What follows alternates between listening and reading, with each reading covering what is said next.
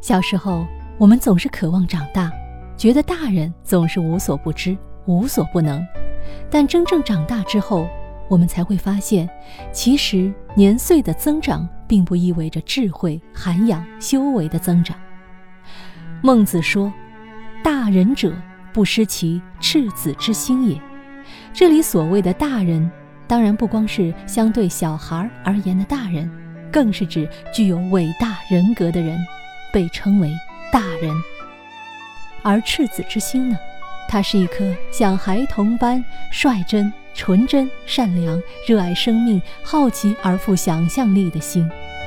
孟子认为，能够常怀赤子之心，才可以成为大人。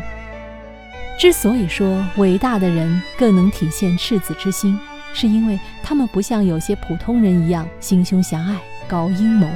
把事情搞得很复杂，患得患失，或者说到了一定层次的人已经不屑于那么做了，这样他们反而能够保持一份纯真，有时候表现出来就像是一个童心未泯的人。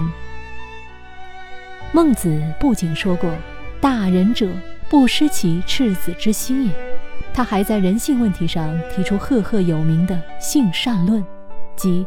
人之初，性本善。人最初的心灵是好善的，只是经过后天长时间的不良习惯，使得最初纯洁无瑕的心灵失去了原有的本心。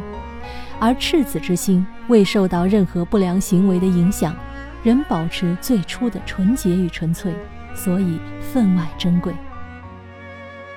无独有偶。